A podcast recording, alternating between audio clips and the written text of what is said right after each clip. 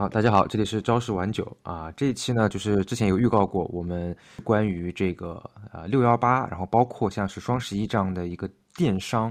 领域的，我们业内叫做大促啊，然后一个偏技术方面的一期节目。本来是上周上周就准备讲这个话题的，但是后来我们觉得我们可能准备不足啊，然后我们又多准备了几天，然后想把这个材料讲得更加呃有意思，然后更加有干货一点。然后正好也是前两天有一个新闻啊。就是说是这个六幺八这次天猫的一个负责人吧，说是因为啊操劳过度，然后去世了。这个怎么说呢？就是其实说实话，就是不管是行业内还是说具体的这个大厂里边，其实对于类似这样的大促，其实都是非常的呃上心，然后他对待比较认真，所以工作的强度也会比较大。呃，首先我想问一下，就是我们三个算是都是。接触过或者说是参与过这个类似这样的电商的大促的是吧？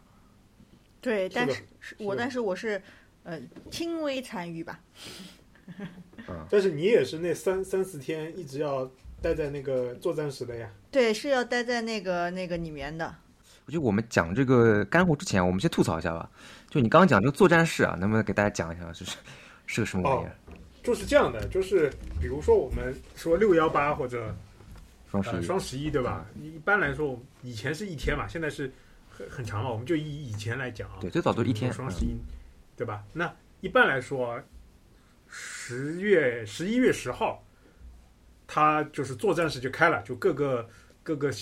组啊，就是为了应对这个东西，就开了很多，就是基本把所有的会议室啊，各种各样的，就是各种都租出来，然后呢，就大家去相当于类似于值班一样，然后你就十一月。十号的下午，你就就是要负责值班的，就是呃，一般组里面，比如说一半的人都会去啊，就是打卡进入这个作战室，然后呢就一直待待到双十一凌晨，嗯，然后 其实对吧？当时我也吐槽过，就是双十一作战室就是真正的有用吗？你说没用，为什么呢？就比如说双十一十一点。呃，双十一对吧？凌晨如果出了事情，你能怎么办呢？你什么什什什么事情也做不了，就是你几秒钟对吧？你做过去了就过去了，啊，但是不是？但是大家都都会过去了啊。然后一直到双十十一月十二号凌晨，也就是十一月十二、十一月十一号当天晚上，要过了凌晨到十一月十二号啊，这样大家才会就是彻底把这个嗯。然后作战时给结束掉，因为为什么呢？一般来说，它会有一个，因为很多东西嘛，交易量什么是有什么几点几点有一波，几点几点有一波嘛，大家做活动都知道的。还有比如说做做财务、做资金的话，你会知道有一个什么日切的概念，就是每天的你多少，呃，你付给 A 商家多少钱，对吧？付给 B B 银行多少钱？对你这个账要平，对吧？你每天要做一个汇总，就是对账，对吧？这个日切就每天就切一刀，这个要平了，那。你这算才成功了嘛？否则真真出清出了资金大事情，你当天要解决的，所以大概是这么一个流程吧。啊，基本上就是跨时三天啊。嗯，因为因为之前确实都是一天嘛。我记得就是我我有一年我是也算是参与参与了这个双十一吧。有一年是我是参与的，就那一年开始就是突然变成很多很多天了。然后包括现在六幺八也是，我感觉这次好像都是都是可能有二十天吧。好像六月一号甚至就之前就开始有活动，然后就是现在都是什么先一波是可以预定预约，然后付定金，然后等到六月十八号可以付尾尾款之类。但是好像现在又不一样了，现在好像就是你比如说我我我最近买了几笔，其实都是我前几天买，上个礼拜买的。我们今天录节目是六月十二号嘛，但是我就我也不知道，就是说我是我六月六月四号五号买和六月十八号买有什么。区别好像我感觉好像都是说是那个六幺八的活动，然后你的券也都是那个那些券，是吧？满多少减多少，然后好像我感觉没有区别，所以我现在有点，我也有点困惑。现在他们整个这个现在的这种大促拖的拖的很久的话，现在还是把很多东西放到六月一号和六月十八号两天嘛，当中还会有几几波那个吧？是我的感觉啊，它是它还有一些小的一些促销，就比如说对，当中还有一些小的，我感觉是。他希望把这个时间拉长，然后呢，可能是经过一些数据算法的算过吧，可能这样拉长，整个这一段时间的销量会比当天那一天挤在那一天通通那么多优惠好。嗯，我也不太清楚啊。当当然就是现在，嗯，时间拉长的话呢，其实对于值班的同学来说稍微好一点，我觉得。呃，逻辑上我感觉肯定是这个量量肯定会比一天要单点要好，但是就会变得好像就是说，它的那个象征意义就就变变弱了，就是说这种像是以前讲某一天是促销的这种感觉，就现在可能就渐渐就就就没有了啊。但是但是就是说回来，就是说其实很多人觉得，啊、像这样的双十一六幺八其实是忙的都是一些就是业务部门，比如说一些具体负责某一品类的这些运营啊，然后负责商户的，然后负责一些用户的这些团队。但其实就是说，对于真正的做这个系统开发的啊、包括这个系统的开发，然后一些 SRE，啊，包括底层的这个数据库啊，底层的这些运维啊，包括一些数据呃的支持，然后数据算法这一类的岗位，其实这个大促都是相当关键的一个事情，而且呢，这一块的难度会比大家想象的要难，然后事情也会比大家想象的要多，就不光只是在前面的那些呃做做这个实际业务的团队会，比如说在大促时间比较期间比较忙，其实像我们这些就是后台的程序员，其实也会比较忙。就刚刚讲的那个值班，其实是只是一趴事情嘛，其实它这个背后会牵扯到一些呃比较就技术上面比较有压力或者比较有挑战性的这个东这个东西。呃，我们 hardcore 嘛，对吧？我们要讲一些实际的东西。那给大家说一下，就是双十一啊，之前为什么阿里一直号称说自己很强，对吧？技术很强，最最重要的就是双十一。那双十一对最近牛逼在哪里呢？对吧？那其实，嗯，我不知道大家那个有知不知道，就比如说咱们在做应用里面，其实一个非常呃核心的核心的一个问题，其实就是就是库存或者说余额问题啊。这个的话，用用用那个阿里巴巴的相关的概念来说，就是数据库里面的数据啊，其实是分呃，就是我们都从业务角度来说是分两种数据的，一种叫做流水型数据啊。什么叫流水型数据呢？比如说我买一个东西对吧，生成一个订单，那我这个相当于在我数据库里面就插入了一条订单的数据，这个订单什么是怎么怎么怎么怎么样，对吧？那比如说我我又买了一个对吧？又又就就是那个又插入了一条，对吧那这是流水型数据，就像一一一直在流的。那还有一种数据呢，叫状态性数据。那状态性数据其实比如说什么，就是你的比如说你的银行的余余额额，对吧？支付宝里面的余额，微信账号里面的余额，银行里面的余额。那个商家来说的话，就是它的库存，它这个东西到底有多少货，对吧？这个东西是你买一件就要更新一下，买一件就要更新一下。然后呢，就是是不能，比如说，啊、我们说状流水型数据是可以这样的，我生成这个账单的时候，我可以不用管，就别人是不是生不生成账单，对吧？我生成一个账单，往数据库里面一扔就好了，我不不关心这个时候有有多少那个别的账单生成，对吧？但是不影响不影响别人嘛？哎，不影响别人。那状态行不行的，就比如说我账户，比如说我这个那个那个，就以商家来说啊，就我这个东西，周杰伦的演唱会对吧？就是就五万张票对吧？嗯，那如果我不管这个时候有多少人进来抢票，那我就是进来一个我给他，由于多线程的这种问题，很有可能造成什么？我卖了十万张或者二十万张票，对吧，会产生重票的现象。对，大家这这个肯定可以理解的啊，就是嗯，叫做什么？就是我如果不大家如果不一个排队来，对吧？那我所有的同时发票，那就肯定会产生这个情况。哎，但我觉得我们可以再再再科普一下，就是说为为什么就是会有这种情况？就是其实就比如说，如果有个完全不懂的，他会讲说，哎，那我就按顺序来嘛，对吧？谁先谁先过来的，谁先这个这个记记到账的，那么他就先先扣一嘛。怎么会说还会存在可能一张票就花花好几次的这种这种情况呢？啊，这个因为这个我们计算计算机领域这块相关的数据，都都是存在数据库的，对吧？那数据库呢，它为了就是说性性能问题啊，那肯定是它肯定是多个连接的，就相当于就比如说你商场里面对吧，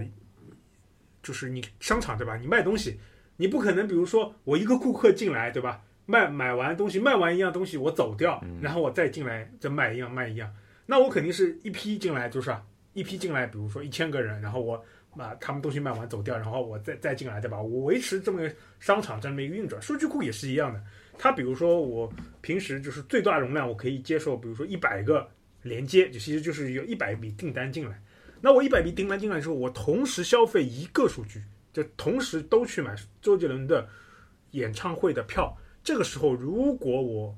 就是从计算机来说不加锁，就是就是最后走到周杰伦演唱会这个门票里面，我不按照周杰伦票呢一张一张发，我就来一张，我给你印一张周杰伦的票，那肯肯定是这个我我的数字是不对的，对吧？因为比如说我这边有十个音乐人，对吧？我这边数了，我卖了五。五万张对吧？呃，两万张对吧？我根本不知道旁边的人卖了多少，他说不定已经卖了六万张了，对吧？我们两个，呃，出来已经超过了那个周杰伦演唱会的他总的那个这个位置数，对吧？那我肯定是什么呢？我肯定是到最后，最后肯定是要排队的，就是我给你一张周杰伦票，下面是有序列号的，对吧？肯定就是排队。啊，这个其实你可以认为就是对这个资源加了锁，对吧？我锁定了，就是最后总是一个人对应一个号，啊，状态性数据。的没有办法，一定是要这样的。然后呢，这个里面还牵扯到一个什么呢？我刚刚只是说一个比较简单的情况，那比较一个比较复杂的情况是什么呢？就是呃，在很多情况下，就是一个用户啊，他有可能，比如说，嗯，呃，一个商家，比如说在处理各种各样的订单的时候，对吧？这个他肯定要从划账嘛，对吧？就比如说从这个账户划到那个账户。就包括银行交易，如果这个时候交易量很多，产生什么情况呢？因为就比如说，呃，我的数据，我的银行的余额的数据库是在，比如说，呃，比如说 A 银行的，对吧？那个客户的比如账号，它是在 B 银行的，那个之如果之间转账，势必势必有一个什么呢？这个钱从我这边扣掉，啊，然后再打到他那边，那这个其实其实是一个分布式的。懂吧？就是一定要从一个地方扣掉，嗯，然后再再放往一个地方放进去。就比如说用户用户，比如说我买我我下单了，那我要先扣掉钱，然后你那边才能有对加一笔钱。但是不可能什么不可以什么呢？不可以就是说哦，比如说我还没交易了，就我这个钱已经扣了，那那用户不对的，因为我这边交易没有成功，我还可以买其他东西的。嗯，对对吧？对，有的人如果没有你如果没有控制好这个呃这个什么枷锁的这个问题的话，产生什么呢？就是。超卖，我本来就十块钱，对吧？我去买了 A 东西，我趁你没有对资源、对我的账户余额进行一个冻结或者进行一个什么操作，我再去买另外一个东西。其实就是就是刚刚讲的另外一面嘛，就是说你这个商户可以，比如说一张票卖两个人，然后他这个用用户他也可以一笔钱买两张，他可以这样。对，这个是从逻辑上来说嘛。那还有一个难度就是说什么呢？就很简单的问题，就 hold 不住啊，我们 hold 不住。就平时吧，你这个大家知道数据库嘛，就更没咱们理解为商店或者或者那个餐厅对吧？它的它能接受的那个顾客数是有它的容量极限的对吧？包括比如说大卖场一样的，它有它的容量极限的，我最多三千个人。现在的问题是我双十一那天可能那个瞬时的峰值，大家知道那个那几年很喜欢强调那个数值嘛，那个数值是很高的。那其实说白了就是就在那一刻。我这个商场本来只能容纳三千人，可能我一这一这一这一十分钟我要容纳六万个人，这是一个很很严重的问题吧？我 hold 不住呀，我里面没有那么多空间，对吧？承受不了那么大的量，就营业员也不够，对吧？那个停车场也不够，这个对于系统来说也是这样一个问题，就他，他这个怎么说呢？嗯。啊这个能力不够。你刚刚我们说是，就是如果没有管理好资源的那个情况的话，会产生各种各样的呃逻辑的问题啊。那那那简单对吧？很多人说那简单，我那个我设计的时候就按照我双十一的流量来设计，对吧？我就按就我设计的时候就是就是能容纳六万人。那这产生什么现象呢？就是你平时根本不需要，你平时可能就三千，甚至。比较淡的季节，这边一千，嗯，那你这个成本在那里就是巨大的浪费。那这个怎怎么办呢？对吧？还有呢，就是就是刚刚我们说的就是热点，对吧？热点是什么呢？就是大家知道啊，就是你买东西吧，肯定有这种热门货。就比如说谁李佳琦的吧，给你推推了一个东西，Oh my God，这个东西好好哦，对吧？你双十一的时候，你大大家比如说很多人都去买那个，那那那个东西，它那个数据库，比如说大家。要知道啊，就比如说你自己记的嘛，你自己记账的对吧？你记，比如说我买了，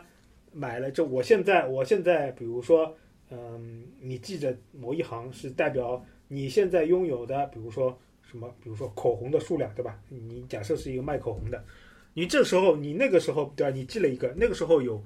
五万个人来给你买口红，那你这记这记这一笔账，就这记这一行的数字，你是不是一直在记？一会出错，二你这个这个热点啊，你这个机器的资源 hold 不住，这是也也是非常重一个那个那个巨大的问题，就是热点问题。对，有时候就是说，我们宁愿就是数据多，但是它分布比较均匀，就不要说就是说一个呃单单点就一个地方就是巨多，然后后面的就但是现实现实呢，双十一肯定是会有热点的，大家肯定都会去抢那些特别便宜，或者说特别推荐过的，对吧？对对，就肯定会爆款。所以说。对，所以说大家可以想象啊，就是你要为了应战双十一，你平时这些问题是不显现的，对吧？哎，这个就是最大的问题。一到双十一，人一多，对，交易一多，就各种各样的问题就来了。就平常可能就不太有这，可以无所谓，可以无视这些问题。哎，无所谓，就大家很想很很很简单的，就是我这个商场里面平常休息就是一两个员工请假无所谓，没问题。这个公司，对吧？这个商店或者那个那个那个。照样运营。那如果当天你这个本来你就，对吧？呃，应付不了，你再比如说有一两个人请假，那你肯定完，嗯，对吧？你这个就机器，比如说你当当当天，比如说还热点，就把把一一两台机器给操坏了，啊，那你这个肯定就废掉了。呃，就平常经历不到这样的这样的这个场景，所以其实你也不知道他到你就是你也不知道你能不能扛得住，你能不能 hold 得住这个这些问题。嗯，松云老师可以讲一讲那个数据方面嘛？其实双十一还有一块就是非常重要的数据方面。然后我我觉得就数据数据这块是这样子的，就是说双十一的话，其实业务就业务我们先说，大部分业务其实没有什么特别大区别，对吧？当然说可能有些是那种呃什么，比如说新的发券啊，发一些这种满减之类的，那可能有些一些比较新的逻辑。但是这个其实平常也有，所以说你要从逻辑上来讲，或者从功能性来讲，其实没有什么特别大的一些变化。啊，但是呢，它会有一个比较强的一个，嗯，怎么说呢？呃，一个一个一个比较大不同，我觉得是这样子，就是说，很多时候这个双十一的时候，或者说是大促时候，就领导也更喜欢，就是他也更更看重嘛，他可能平常其实不太会去管关心一些很具体的一些数数字，对吧？但是呢，到了这个双十一，比如双十一这一天，他就可能会很关注，比如说，呃，零点它整个这个交易量。还会分到具体的类目下面，一级、二级，对吧？然后，呃，到到比如到三点交易量，然后到什么整个半天的交易量，然后呢，这就会催生出一个需求，就是说会需要一些这种实时的数据链路去去看这种这种报表，就是说展示哦，OK，现在我们已经卖多少钱了？比如说这个美妆卖了多少钱？然后这个呃，比如说美妆里面口红这一个类目卖多少钱？然后你需要去做这种实时的数据。那这个呢，其实嗯，很多很多，比如公司，它平常也有这些实时链路，但是呢，平常可能就是说，对于它的要求不是那么高。你比如说，这个数据延迟个十几分钟、半个小时，就大差不差，没什么特别大问题。但是你是领导不看啊，对，因为首先是领导领导不看，然后另外就是说，其实嗯，就是就这个东西，反正我我我我晚半个小时看，晚一个小时看没区别，对吧？对不对？你想想看，没什么没什么大特别大问题。但是你到双十一可能就。会不太一样，就你就必须，比如说这一个小时过完，你就要看到实时的这个准确的数据，因为可能还会有些具体的这个操作或者说一些这种策略在里边，要要接下来要做啊，有可能啊，所以就是说这一块实时数据就比较重要。那所以呢，像双十一的话，我知道的都是会有专门的保障的团队，而且这个团队人数还不少，就是说专门为了负责这种实时的数据链路。只是为了展示这个双十一相关的一些啊数据看板。那当然，一个就是说你会把这个原有的这个呃链路里边的各种机器啊资源调大调多啊，搞机器少了搞几个机器。然后呢，另外就是就派人盯着嘛，然后 派人盯着来来来来做这个在做这种人力的运维啊。然后反正就是说这个东西可能你一年里面也就做过一两次。我帮。我帮松韵老师总结一下，其实大家很好理解。松韵老师说的就是什么呢？大家电视或者新闻里前以前会看到的看板后面的数字，哇，多少多少多少亿，然后后面是黑色，一般是黑色或者这种青青黑色的这种背景，然后很多这种酷炫的图图表在那动，对吧？然后什么一个一张全国的那个热点图在那刷刷刷刷刷刷刷闪，这就这这这我怀疑可能都是动画，我不知道呀。他那个 照道理来说，应该是真实的数据啊但。那个 GMV 那个大屏幕上，或者是眉笔的那个，比如嗯这说个我觉得支用成这应该是功数，那个是嗯。那个是是是哎是是统计的。啊，这是统计的，但是你说什么图全国什么地图上面这样来回来你回你看到的呀，就是什么一张中国的地图，有看然后有看到过但是 我一直怀疑是动画闪闪闪闪闪，对吧我一？直怀疑是动画。有可能，有可能，有可能那个是动画。那我但是我们做技术的话，就会去看，我们看就是不我那个就是那个那那个那个 GMV 就是之类的，应该是老板去看，但我们技术上会，去看。就是技术看的监控对是很是很矬的那种监控对，我们会去看就是没人要看的那种监控，你知道吧？每秒它峰值是多少，然后呃 TPS 多少，然后是什么，然后高峰是什么，然后同比于呃上上上一年或同比于上个月它的那个变化量又是多少，然后每笔的交易成功是多少或者是什么，或者流入流出是什么，会看这个。比如说我们是资金这这一侧，我们就会看到银行卡的交易是什么，用用余额的交易是什么，或者是走各个交易那个什么渠道渠渠道的那个那个那个流量又是什么？会会看这种东西，但这个东西应该是实时统计的。我看大家都都都会去关注这个，一到那个峰值来的时候，它确实是会变的。对，这个是，但这个老板可能就是不怎么关心这一块了，对老板可能更关心在那个业务数据上是不对是？业务数据，对，所以那块其实你看平常也是那块会有专门的团队来负责嘛，对然后包括就还我记得还分好多了，就比如说这个，呃比如说平常这个实时数据任务，这个链路这个 pipeline 有专门的人负负责嘛。然后你比如说你到了那个原数据到具体的这个看板，就这个报表开发维护有专门的 team，它会有好多 team 来来就来来做这一整套服务，反正。但这个可能也就是一一年里面喂一天，或一年里面喂两天这样子。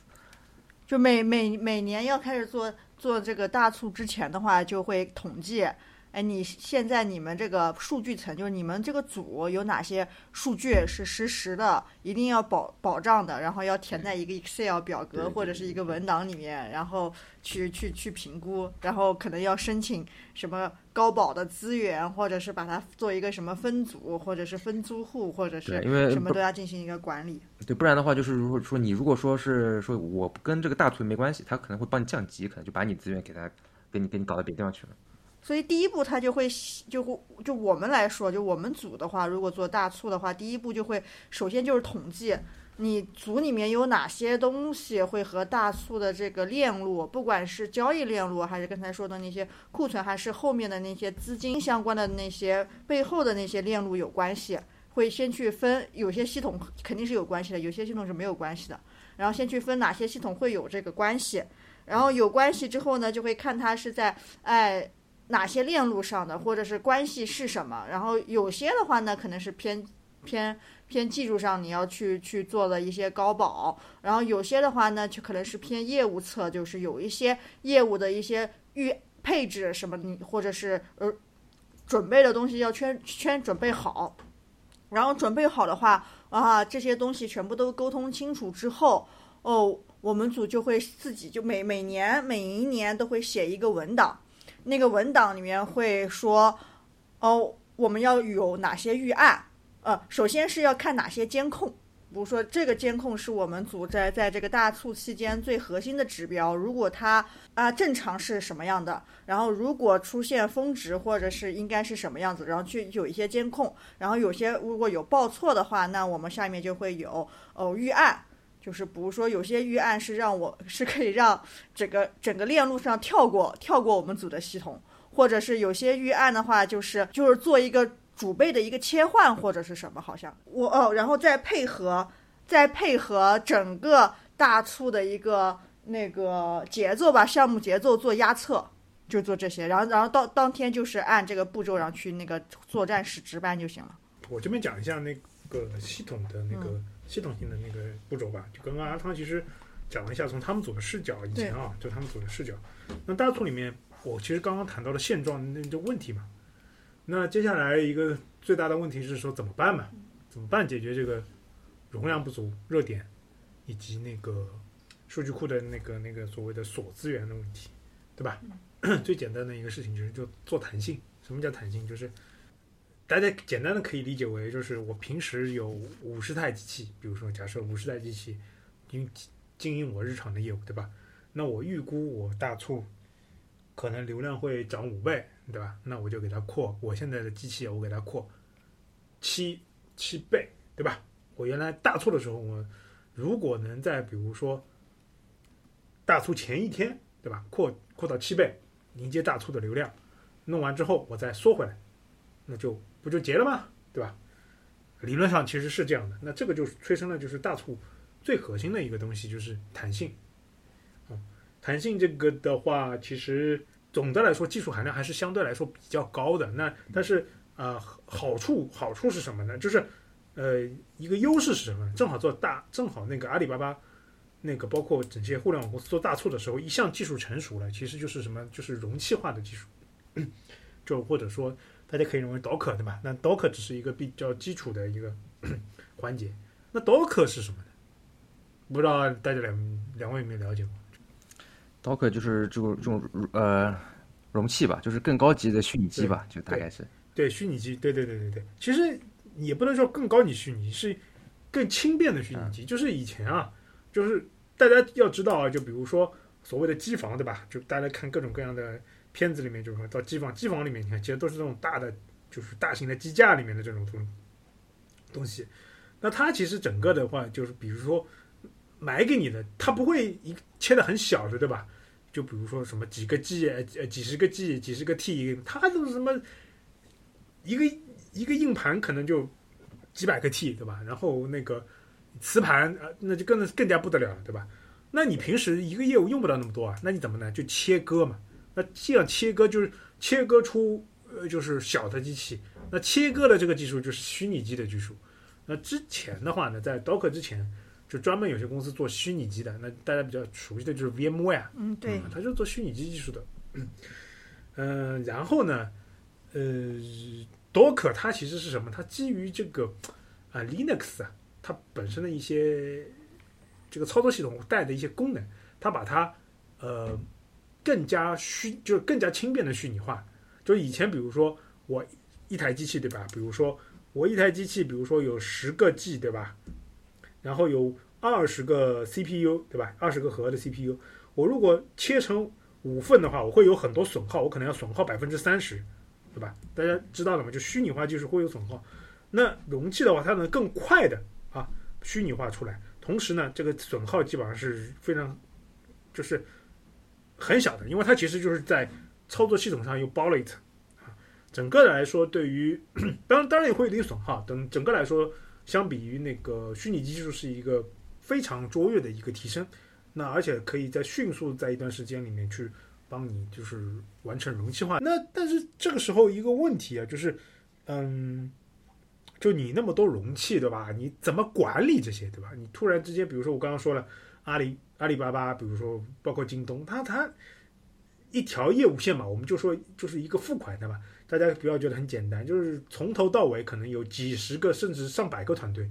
那上百个团队，每个团队可能都有一到两个应用和这个有关，对吧？那整个的话，大家可以想象，同时要比如说我们要扩那么多机器，对吧？它整个的管理啊，待会儿要缩容啊，就这个东西还是要有对一个容器有管理的。这个就是大家比较现在比较熟悉的 K8s 技术，或者叫 Kubernetes 这个技术。这个技术呢是 Google 它开源出来的，它公司自己内部有一套那个容器管理叫 Berg。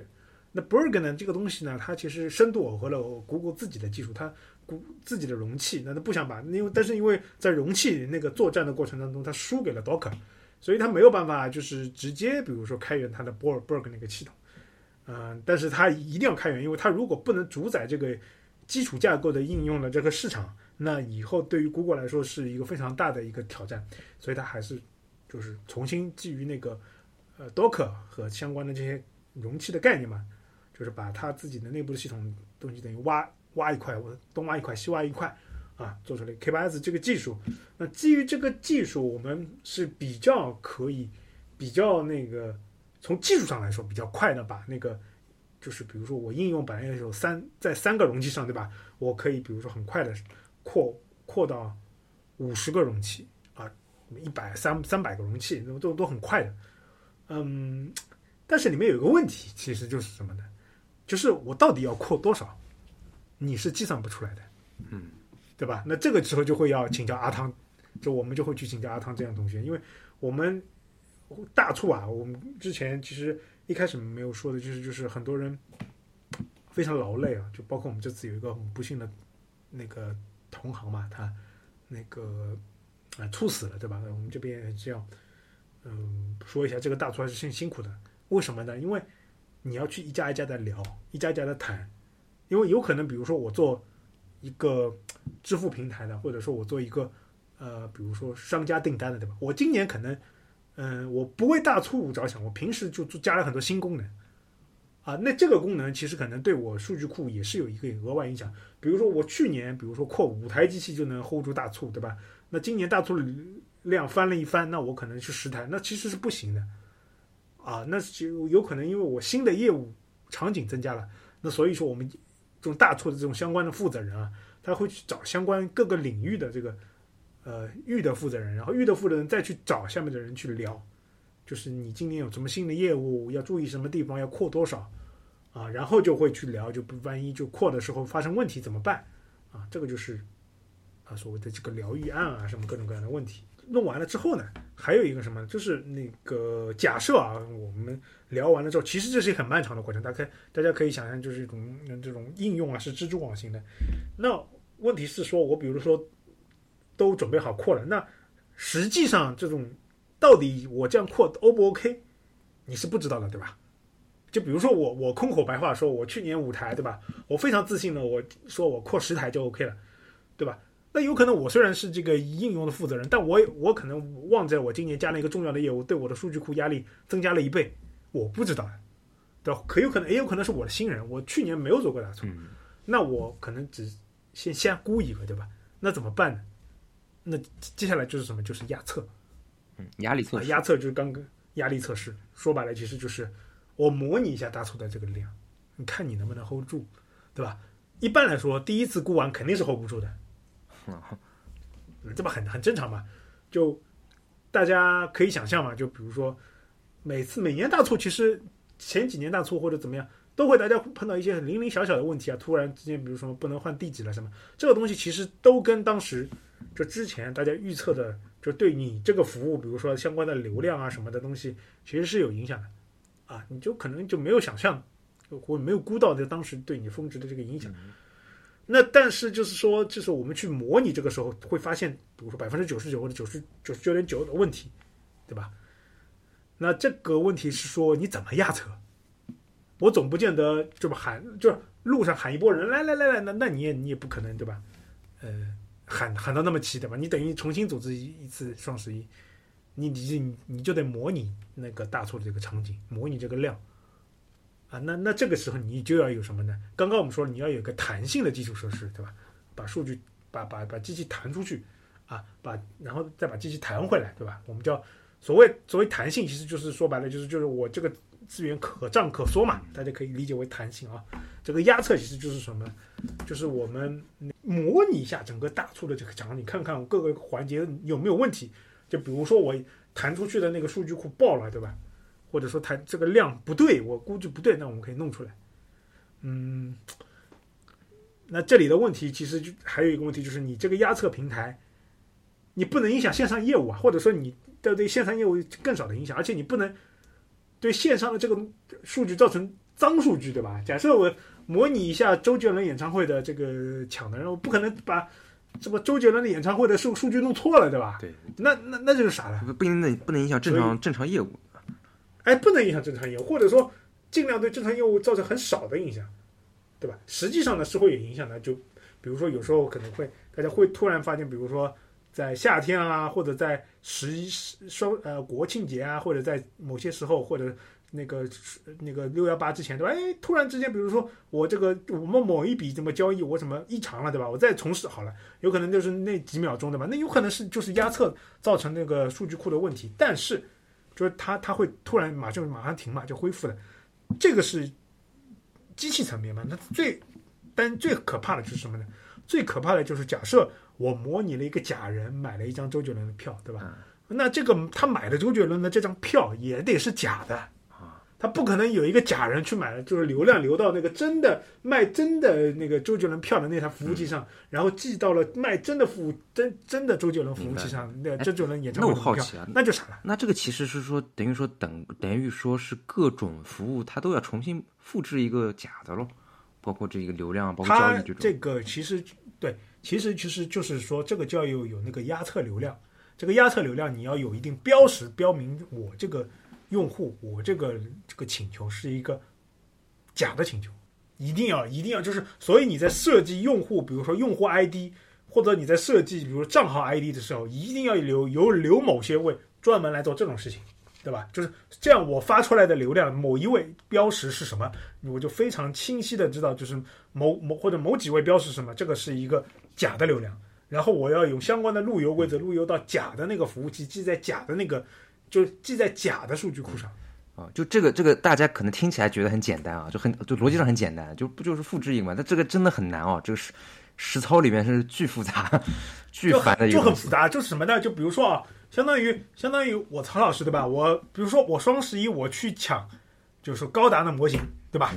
那那他们高达这个他们这个双十一平台对吧？他们肯定肯定会有那个相关的呃模拟这个场景，就产生一个假的曹老师，产生一个假的，然后把流量打的就模拟我这个曹老师好，跑到你这个服务器上下了一笔订单，这个订单然后呃扣掉了那个一个假的高达仓高达的那个那个或者说假的高达的那个那个模型的库存减一，你不能真的模型库存减一，但你也不能不减一，你不减一你这个数据库的压力你显示不出来的，对吧？但是就是你不能你不能这个这一环环路由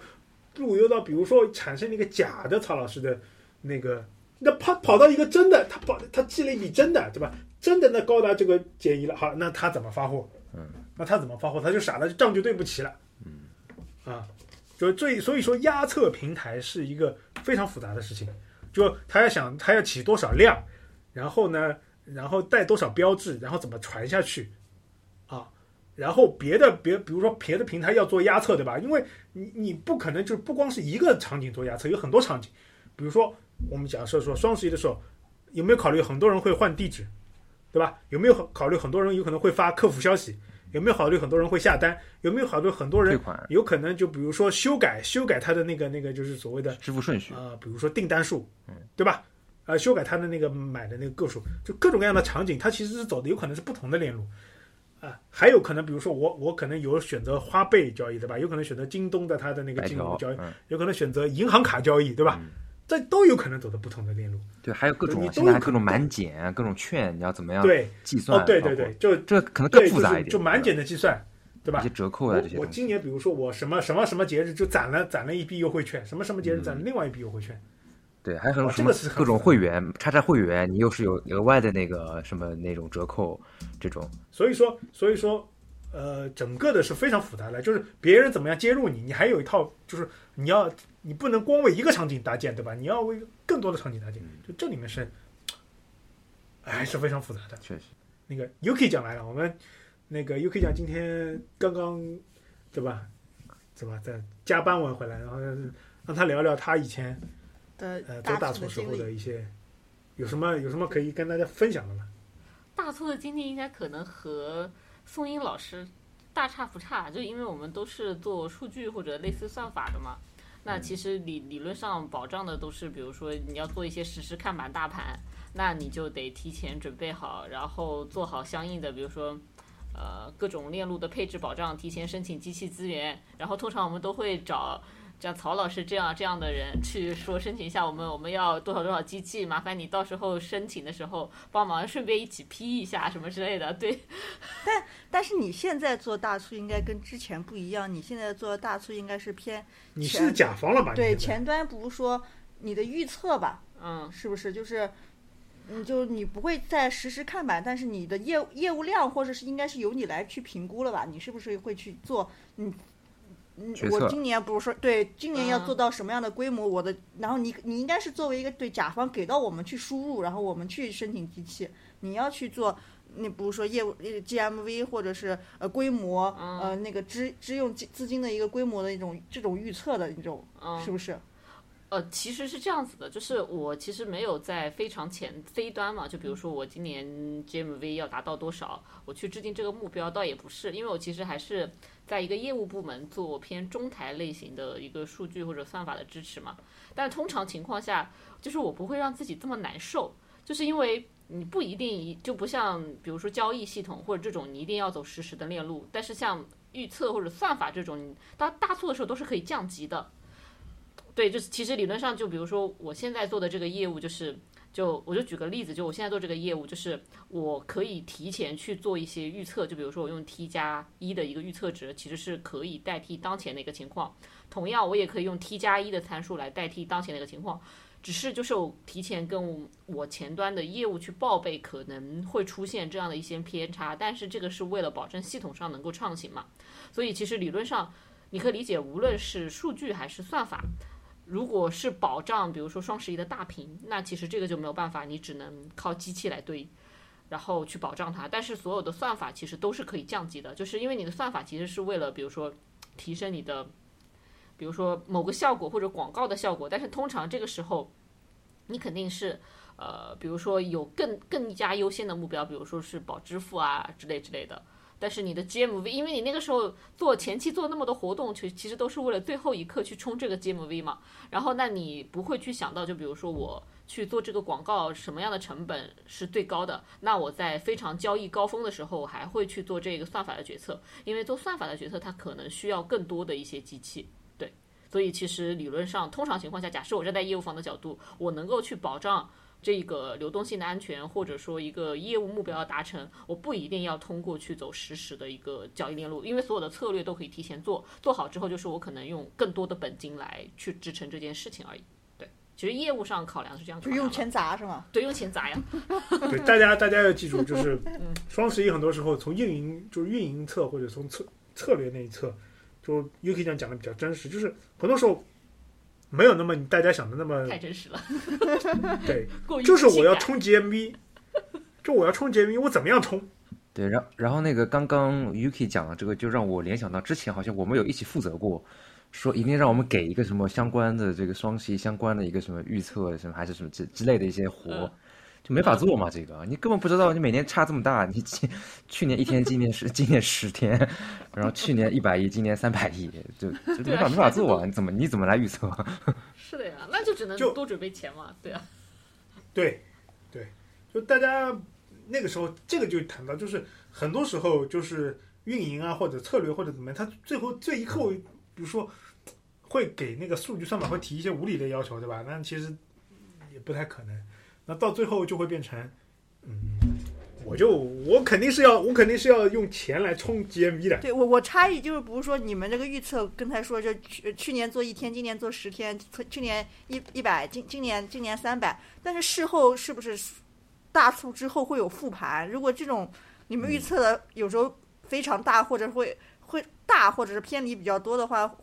复盘上面会会怎么说？呃，我我我我讲点背后的真实吧哈，我讲点背后的真实啊。就一般来讲，一般来讲不可能，就是说我都是给都都是通过事前给的一就是那个纸一锤定音的，就是说，就哪怕是一天的一天的里边啊，比如说这个一天的里边，那个我们也是，因为我们之前的那个工作是跟那个就是说系统背后的资金的这个调度或资金的用量有相关嘛。那这里边所需要的这种你对预测的这个需求，其实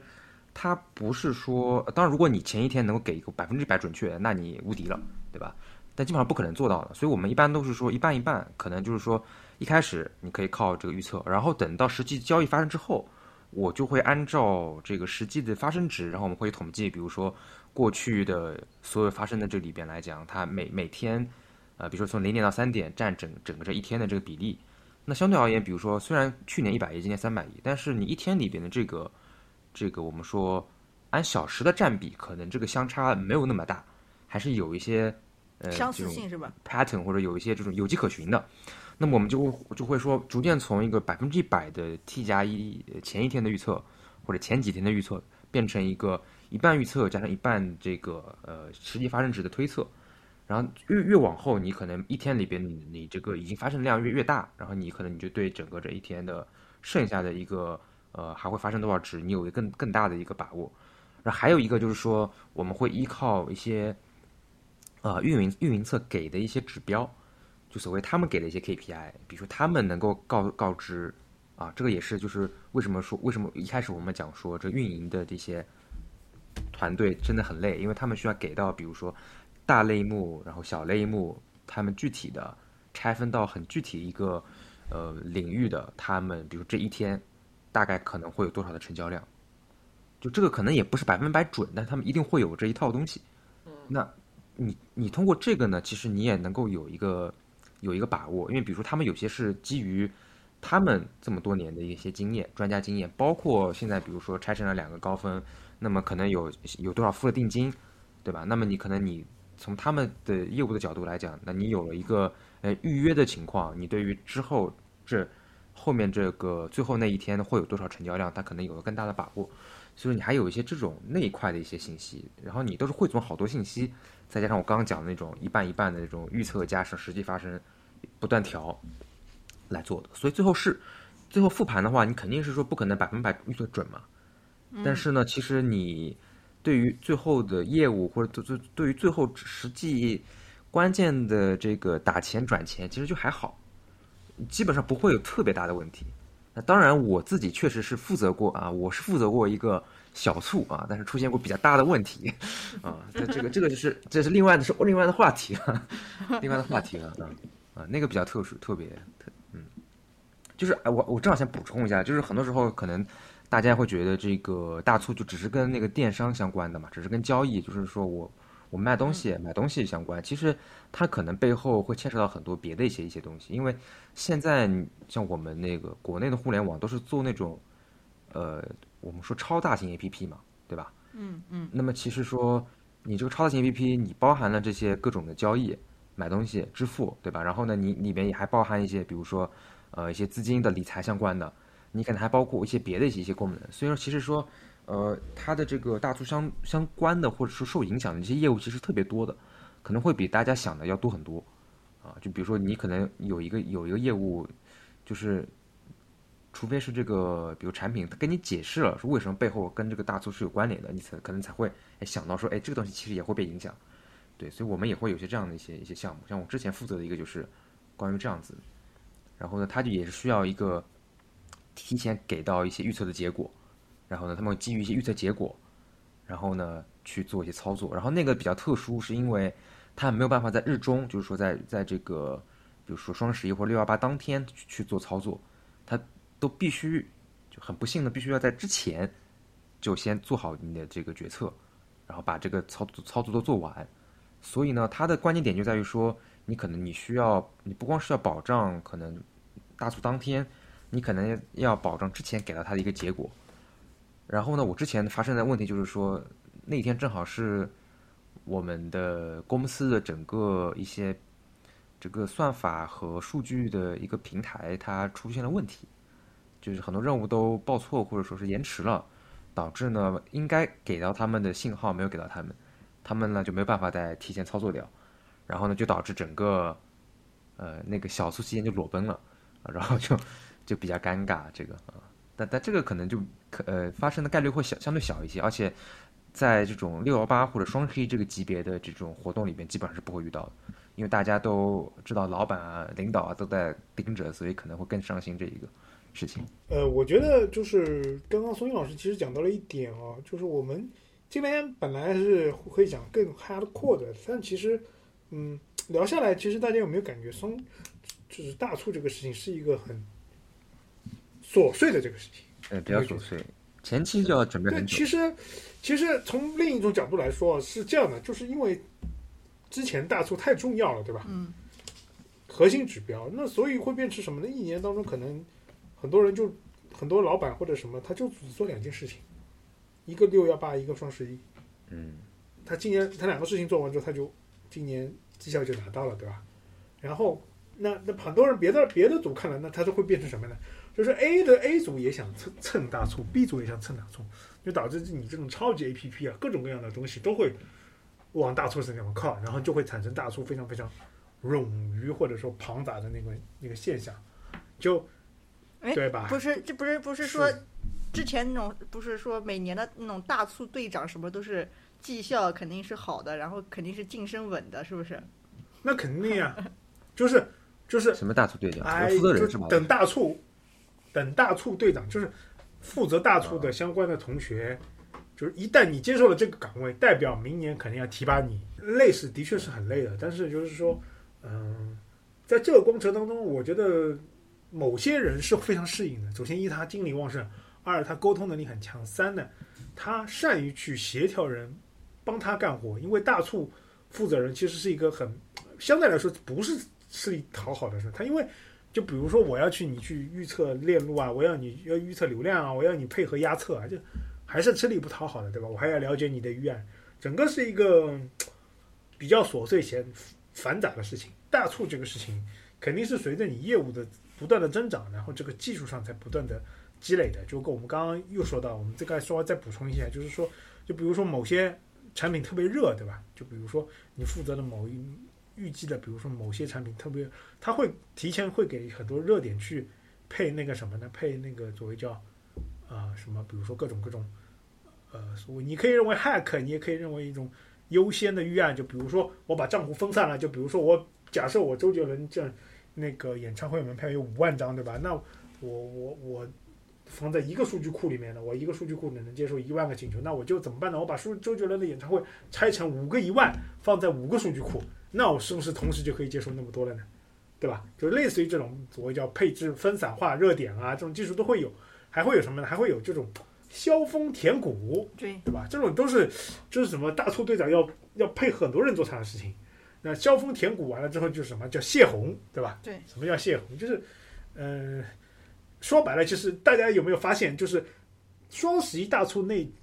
那一刻，或者说那一段时间，就是比如说马上双十一，就是今天晚上双十一了，你发现什么？你是不能退款的，你买的东西是不能退款的，你一定要过了。过了双十一，比如十二月、十一月，你当天买的，你要过了十一月十二号才能才能退货，有没有？就是当天双，就是很多时候大促当天，比如说某些功能是被降降级的，啊就你不能对，这就是为什么呢？为了确保，就比如说交易的成功，你这个退款先给你放放着，对吧？因为可能退款流程它要完成之后，它要在那个生成的交易的什么地方记一个东西。那我大促的时候先不记，对吧？我先把就是你该结的结了，结了之后我比如说什么泄洪呢？就是我给你堆在这个地方，那到时候呢我一起给你留留到后面，就是啊一一下子就批量给你处理了。那这个过程中，但是如果我要支持你那个退款，那这个就不能从头到尾，对吧？就不能当中给拦一拦一把就拦住，对吧？嗯，因为你水没有到最后，哎，所以说相关的技术。其实现其实现在都是有，但是问题是，这样的技术是要各个业务方各个人去配合的，这是一个很繁杂的事情，啊，至少我觉得当时我们老板是有暗示过我去协助做大促的，就是副的总负责人，对吧？就是总负责人大家知道是谁啊？就是因为我老板之前是做总负责人的，后来他提名另外，他希望让我去做副总负责人，然后我我这个人比较偷懒，哎呦，我我觉得太累了，呵 呵就没有没有去做这个事情。当然啊，就是我觉得，就是嗯，怎么看呢？我觉得，嗯，随着双十一越来越扩大，就是时间越长，就是我觉得这个东西渐渐的也会成为一种，嗯，过去式，或者说更加平淡化。我不知道大家怎么想的。其实我不太希望有双十一这么一个东西，我总觉得太人为刻意。嗯我觉得，哎，我我想我想补充先问一下，就是说，就我们在聊这个刚刚讲的问问题之前，就现在很多这种所谓的这种云服务，是不是其实它其实就是天然比较适合这种大促啊这种？其实不是这样，是是，我觉得关系来说可能是相反，就是因为大促这个事情促生了。呃，比如说很多公司像京东啊、阿里巴巴或者相关的美团什么，他们在云上的技术会突飞猛进。就所谓我刚刚说的 Docker 啊什么的，还有我刚刚说的，比如说数据库的弹性啊，这个这个是很复杂的事情啊。大家想想啊，最复杂的事情是什么？就是我刚刚说的那些数据库。你说，你说我的处理器对吧？我我我本来是一个机器人处理，我现在变成一百个机器人，弹成一百个机器人，只要我有五分五分钟生成一百个机器人的能力，对吧？是可以。但是问题是我这些数，就是我这些数据对吧？我怎么扩到本来是在一台机器上，我怎么扩到五百台机器上？然后上上面的应用怎么流过来？就是这个这个技术，这种云化的技术，就是很复杂的事情。然后我我完成交易之后，还会还得从比如说一百台机器里面缩回原来的，比如三四台机器，就这而且不能错，对吧？你这个而且你不能说，哎，我现在停止交易了，我现在去缩容，没有这个事情的，对吧？这个所有的交易都正常一直在进行，你怎么样去，对吧？悄无声息的给它弹出去，再悄无声息的给它缩回来，啊，这里面涉及到很多复杂的就是技术和业务上的事情，你业务上还要做什么各种各样的校对，这样反而催生了这个云技术的突飞猛进。我是这么理解的，嗯，啊，并不是说那些业务天然的适合云。当然，你说的有一定道理，就是说后来新 build 的这些业务，比如说字节跳动啊，或者相关的，就是对吧？它可能天然的就一开始在云上，就是它弹起来或者它弄起来就我比原来的就稍微，或者说比原来就简单很多，就比之前还要各种梳理乱七八糟弄，就是会会对对。我之前看到说是因为。大促这些东西，它就是要要做弹弹性的一些能力，所以云上是更更方便一点。就所以现在就是更多的业务，就比如说我刚刚说的，就抖音啊这种，它更好的能应对这种嗯大促的场景，包括因为因为因为他他天然的他做的时候，他就会想到，就比如说我流量暴增啊。比如说有有些视频特别热啊，怎么怎么怎么去预热啊，什么这种这样的，他肯定会会布在云上。嗯，哎，这让我突然想到一个没有关系的，就是以前一直说什么微博又崩了，微博又崩了，因为什么什么的各种话题突然一出来说是崩了，这个我突然想到这个这个东西。就大家可以这么想，就是说如果让现在让抖音重新建一个微博，对吧？嗯，它崩的那个次数肯定少，但是问题是。就是微博这一套技术已经，就基本上它已经成熟了嘛，就已经做了，它就很难再迁移到新的机器上，因为迁移，迁移是一个，迁移是一个非常吃力不讨好，也没有人肯去做的事情，对吧？嗯，大家有没有想过，就迁移这个事情是肯定是个吃力不讨好的。我是技术负责人，我肯定不做这个事情。为什么？一，首先一迁，比如说我抖音从原来的这个套架构迁移到那个上面，你用户是感知不到的，对吧？那我今年怎么样体现我这个业务价值呢？没有，对吧？二，万一当中牵出来这种事情，对吧？从我的数据库迁到云数据库，数据丢了，或者怎么了，或者产生什么事情，哎，我还得背锅，哎，我肯定不干这个事情。所以大家天然想象就是现在就之前成熟的就是这一套的东西，那肯定不会完全迁，所以这技术迭代也就是这么样这样一步一步来完成的。然然然后就是讲到刚刚那个那个话题啊，就是说双十一之后这个或者是大促之后的一个看法，我觉得是这样子啊。其实我觉得这更好，就是说我希望它能够变成一个类似于，好像我之前之前节目聊过啊，就是想把它变成那种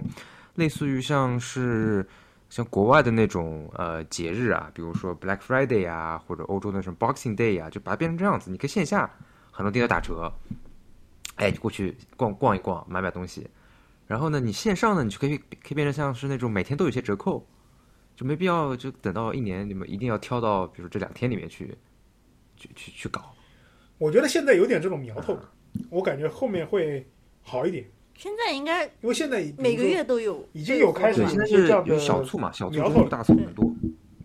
每个都有一些特别的这个，但是那个力度还是会有区别，反正。因为我觉得也很正常嘛，因为我们本来就是。这个我们这边这个事情的兴起本来就是有一个电商来推的嘛，那国外这个事情就本来它是那么多年的传统，对吧？它是它本来就是从线下开始的，对对对，是。所以说，对，但是我觉得现在我看到的趋势就是线上的这些他们在慢慢往线下的走，那美国那边也是，就更多的很多东西就是你不用就是 Black Friday 黑色星期五连夜排队去抢，很多东西可以网上抢，觉得。慢慢慢慢慢慢慢慢会演变的互相有一点接近吧，而且而且啊，说实话，现在其实它的业态也比较更多了嘛。就以前以前就是纯一些这种商品嘛，现在也有很多别的什么旅游的产品啊，什么吃的外卖啊，乱七八糟的，它也也都，反正也都放这边来打折，反正它都说是一个什么，也蹭六幺八或者蹭双十一这种，所以现在就也更也更多元化了，我觉得也还好，其实也蛮好的。只要能真的便宜到，那也就是好的节日，是吧？嗯，就是说六幺八、双十一，我感觉可能还真的是会便宜的。那其他的几个每每个月那种促销，我感觉就未必，就未必了。我觉得已经累了，我觉得已经累了，我已经不不了解这种东西了。嗯因为因为就是像我也是，就是说，其实平常对这个价格没有特别大感知的，可能就是说，嗯，有些东西可能自己一直复购，你可能你有时候会在我的比如说订单里面找一下过去买的这个价格，你可能会看一下。但更多时候可能比如说我我我突然想要买一个东西，或者我可能感觉哎，我刷到这个我觉得挺便宜，但是实际上它真的便宜没便宜，我也是不知道的，就是。哦，我通常有一个比价的渠道就是闲鱼，哦，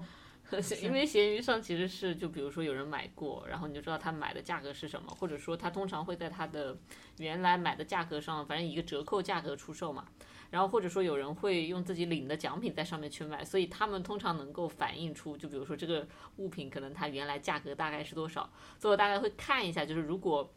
如果这个东西其实可以在闲鱼上买，那我可能在会闲鱼上买，因为它确实会划算很多。但如果你想要更完善的保修啊，就是你可能比如说多付出，比如说百分之十的成本去 cover 这个，其实你也是能接受的。所以其实就是，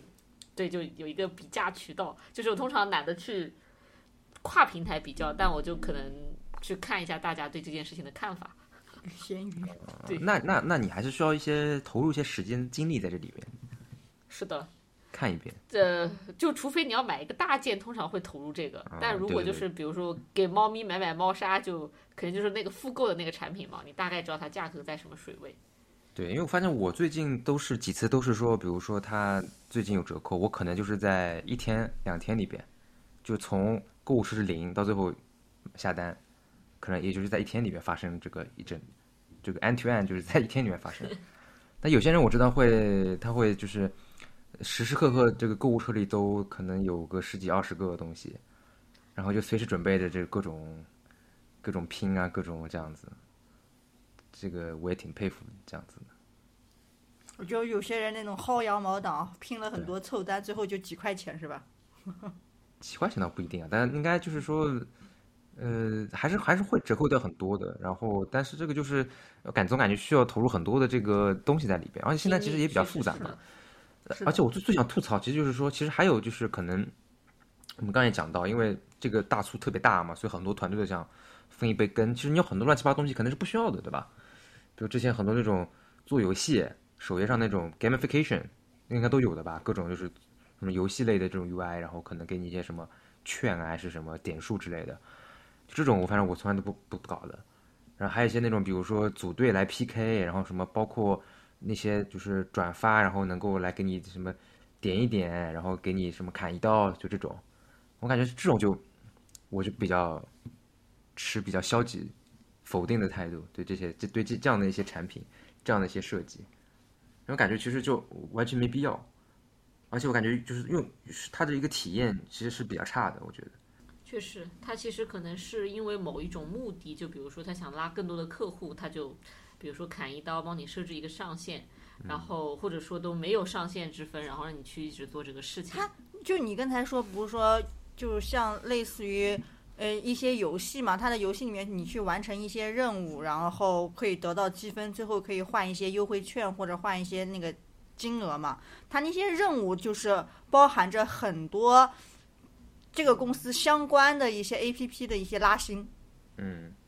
对，就不是是吧？就是你去，比如说你去开通一个什么呃功能，或者是你去注册一个能，对，对，就包括了很多拉新嗯，对，其实跟这个大促本身无关，就是你刚才说的这些拉新的活动或者这这种呃用户活跃度的一种保持，它就是把它承载在这个大促上去完成。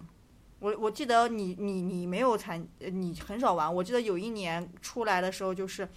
每天会做很多会。我那时候好像都把，就是因为还在干，嗯，都没用钉钉还是啥，会把钉钉啊、闲鱼啊各种 A P P 都下下来，因为每天都要去那里拉新签到，然后去换积分。不是我，我觉得，我觉得就是，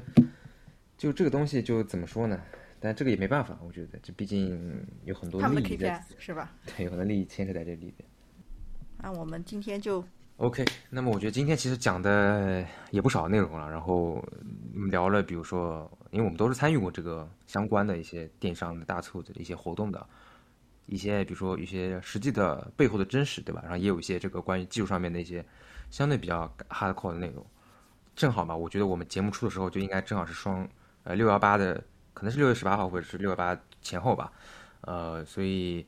我觉得我们也是希望大家如果对这个类似这样的一些东西，它背后的一些技术啊，或者背后的一些内幕比较感兴趣的话，也可以呃多多关注我们之后的一些节目。那么今天的节目就到这里为止，拜拜。拜拜。拜拜拜。